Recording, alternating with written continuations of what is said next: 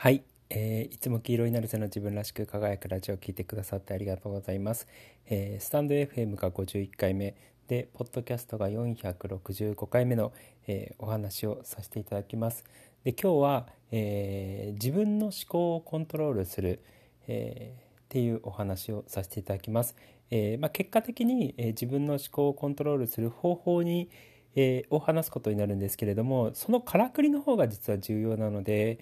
えー、どのようにしてその自分の思考がコントロールできるのかてかコントロールされるのかっていうことですよねっていうちょっと話を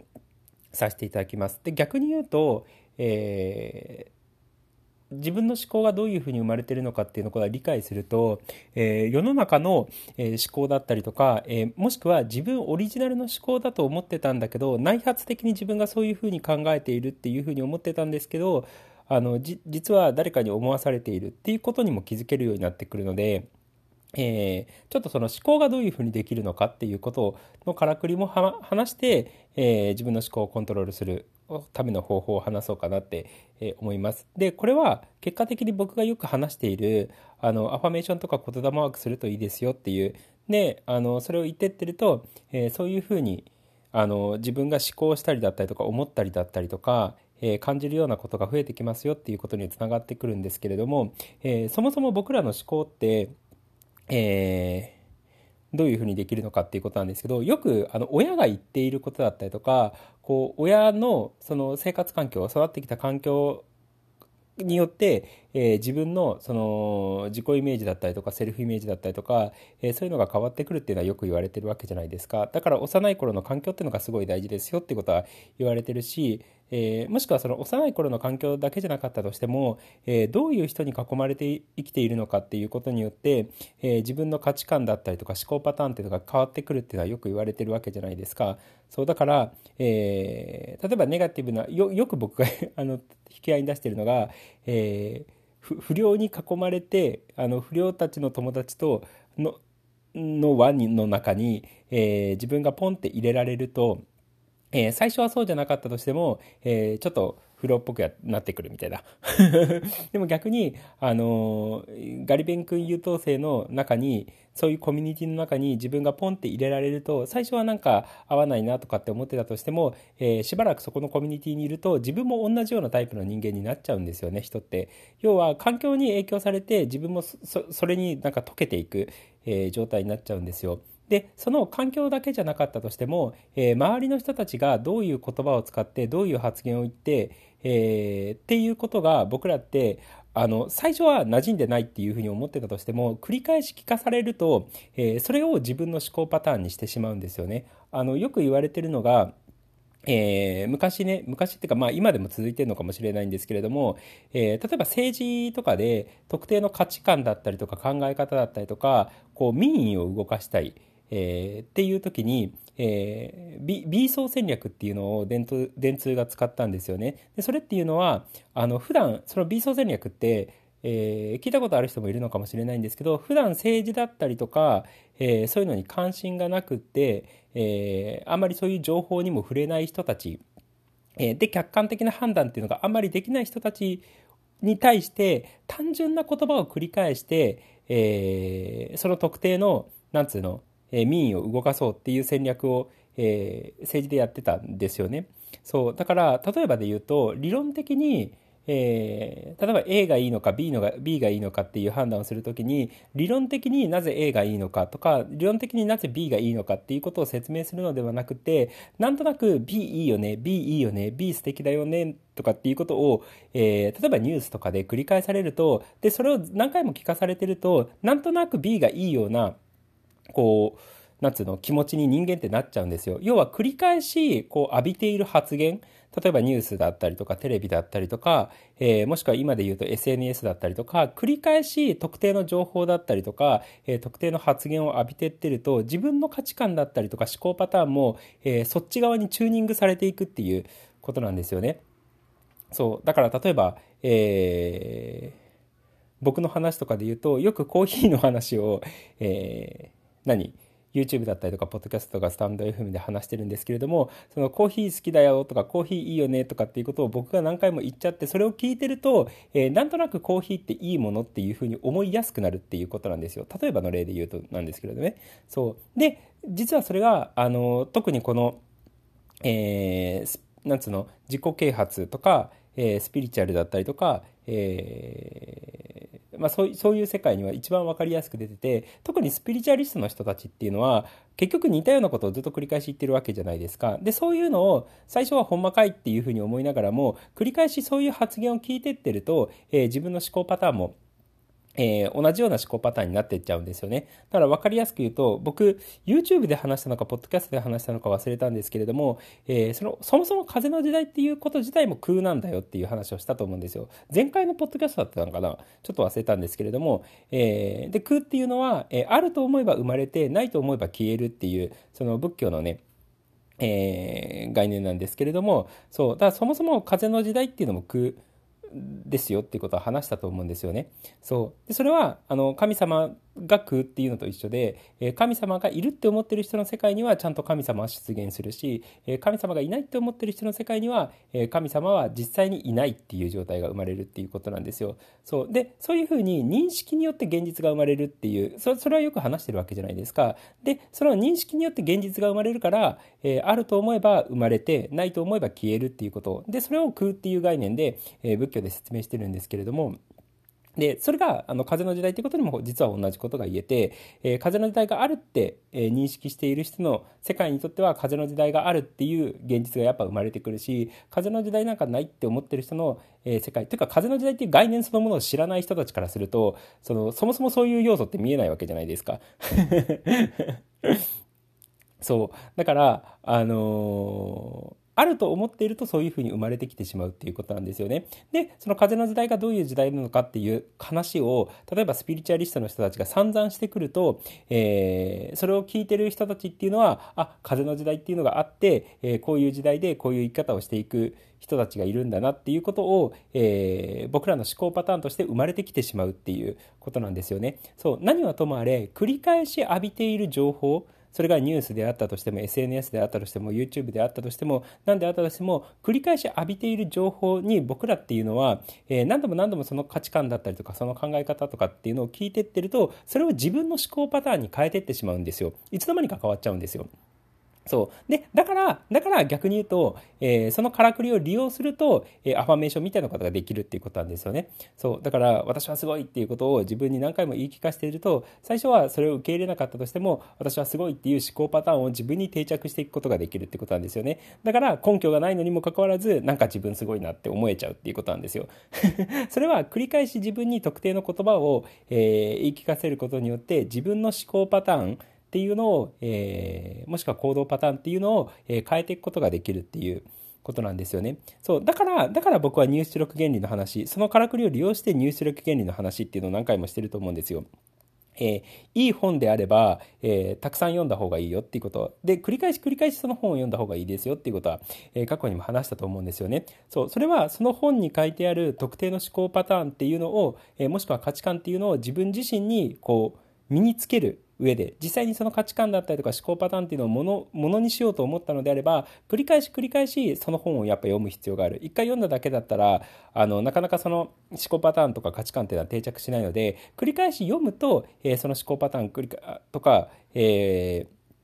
価値観っていうのは定着してくるよっていうことなんですよね。あの聖書を読んでるそのキリスト教の人とかっていうのはそうだと思いますよ。牧師さんだったりとか、えー、神父さんだったりとか繰り返し繰り返し毎日聖書を読んでるわけじゃないですか。でそうするとその聖書の中に書いてある価値観だったりとかに、えーなんつうの、自分自身の価値観っていうのも、えー、チューニングされていくわけですよね。で、今の時代だと別にその宗教を使わなかったとしても、えー、いいんですよ。やろうとややるやると価値観をその自分の価値観を作っていくっていうことにおいて別に宗教のなんか聖書だったりとかあのコーランだったりとかイスラム教のねコーランだったりとか、えー仏教の経典スタニパーダだったりとかは別に読む必要はないんですよ。別に読んでもらってもいいんですけれどもじゃなかったとしても、えー、僕らは特定の例えば本だったりとか特定の話っていうのを繰り返し聞くことによってその価値観と思考パターンっていうのを身につけていくのでそう。でそれがネガティブに使われているのが洗脳って言われているものでニュースだったりとかね、えー、新聞だったりとかで使われている えー要はあの民意をコントロールする人の思考をコントロールするための洗脳っていう悪い風に使われるとそういう風になるんですよ。でも逆にそのからくりを理解しちゃってるとあの繰り返し言われてるとあ自分の思考パターンになってくんだなってことに気づけれるのでじゃあ自分の人生にとって、えー、もしくは自分自身にとってどういう思考パターンを身につけたら一番いいのかなっていう発想になってくるわけじゃないですかそう繰り返し入力された思考パターンとか価値観っていうのが自分の価値観とか思考パターンになっていくのであればどういう思考パターンだったりとか価値観を身につけることで自分の人生は良くなっていくのかな逆に、えー、どういう思考パターンとか価値観っていうのを自分の生活から排除すればすごくもっと良くなっていくのかなっていうことを考えれると思うんですよね。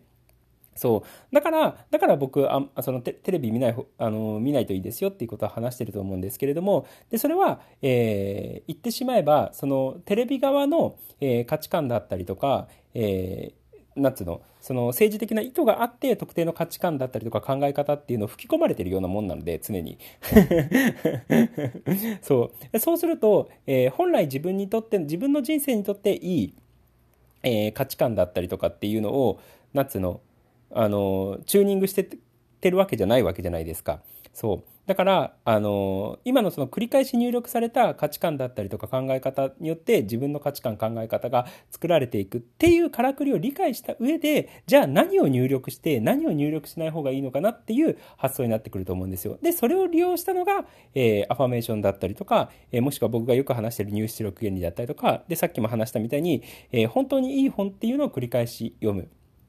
っていうことだったりとか。で、このポッドキャストだったりとか YouTube とかも全く一緒ですよね。あのー、スタンド FM とかも、とかブログだったりとかも全く一緒で、えー、繰り返しその話を聞いてたりとかすると、えー、似たような思考パターンとか、えー、価値観っていうのを抱きやすいので、じゃあ自分にとってどういう思考パターンがいいのか、どういう価値観とか考え方がいいのかっていうことを客観的にこう考えた上で、あ、この価値観とか考え方っていうのは入力してもいいなとか、えー、とかそのコミットしてもいいなっていうふうに思ったり逆にこの価値観とか考え方っていうのは、えー、入力すると自分の、えー、価値観っていうのが変わなんつうのあの人生にとって良くない価値観っていうのを、えー、持ってしまうことになるから、えー、極力避けた方がいいなっていうことを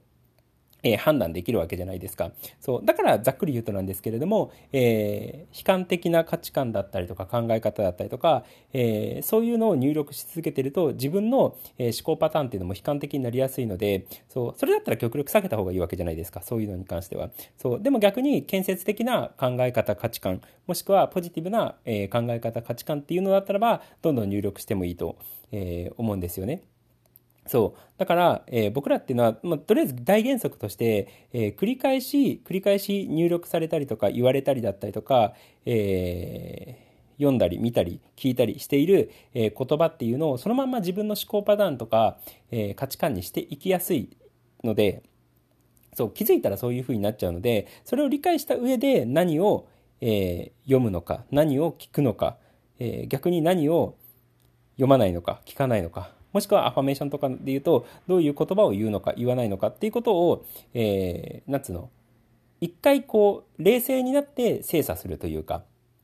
っていうのをやるといいかなって思います。もちろんそれは今、えー、テレビだったりとか、えー、YouTube だったりとか、ポッドキャストだったりとか、本だったりとか、そういうところで話したんですけど、えー、普段誰かと話している会話とかでも一緒ですよね。繰り返しその言葉を聞か、その友達とだったりとか、家族だったりとか、知り合いだったりとか、職場の人だったりとかの、え、会話で繰り返し聞かされてると、自分もその思考パターンとか、え、価値観っていうのを身につけていってしまう自然にそういう思考パターンになっていってしまうのでそうそれであれば、えー、自分にネガティブな自分の人生にネガティブな影響を与えるものに関しては、えー、遠ざけてっていいと思うんですよね。そうだそういうふうにね、えまあ、繰り返し浴びせられている言葉っていうのが、え自分の思考パターンとか価値観になっていってしまうっていうことを理解した上で、えー、入出力原理。何を入力して何を手放すのか、えー、何にコミットして何にコミットしないのかっていうのを決めていただけると、えー、いいかなって思います。だからねあの夏の、えよよくあるのが よくあるのがその恋愛のドラマだったりとか映画だったりとか、えー、そういうのにコミットし続けてるとそういう人たちっていうのは、えー、自然に恋愛したい気分になってくるんですよね。そう。でそれが全てなような感覚になってきてしまうんですよ。ただそういう入力を手放したりすれば、えー、恋愛に惑わされることは逆になくなってくるわけじゃないですか。そう。だからそれ自体も、え要は普段見ている、えドラマだったりとか映画だったりとかえ、本だったりとかそういうのが自分の、え、価値観とかそういうのを作ってってしまうのでそう客観的に理解した上であのあこれを入力はしていいなとかっていうことをちょっとなんつうの冷静になってね外枠から判断するっていうのをぜひやっていただけるといいのかなって思います。だからねアファメーション前もなんか YouTube なのかポッドキャストなのか、なんか忘れた、どこで言ったのか忘れちゃったんですけど、アファメーションそのものは重要なんですけれども、ただどういうアファメーションをやるのかっていうことの方が重要だよっていうことを話したと思うんですよ。アファメーションが重要っていうよりは、アファメーションの内容が重要ってことです。どういう方向性に対してアファメーションをするのかっていうことによって、自分の価値観とか人間性だったりとか、そういうのが変わってきてしまうので、変なアファメーションするぐらいだったら逆にしない方がいいぐらいのレベルなんですよ。そう。だからね、えー、まあそういった意味でね、えー、どんな言葉を言うのかとか、えー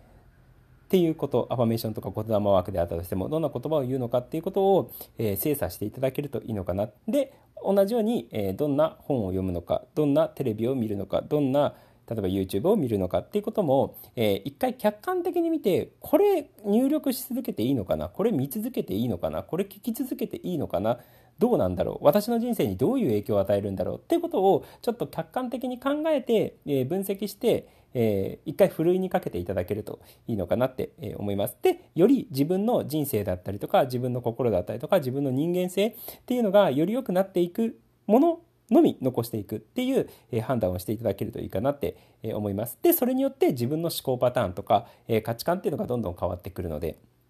そう。まあそんな感じなのでね、え、ちょっとぜひ参考にしていただければいいかなって、え、思います。そんな感じです。ということで、え、今日も自分を変える教室じゃなくて、なんだっけ、黄色いなるせの、黄色いなるせの自分らしく輝くラジオを聴いてくださってありがとうございました。じゃあね、ありがとう。またね。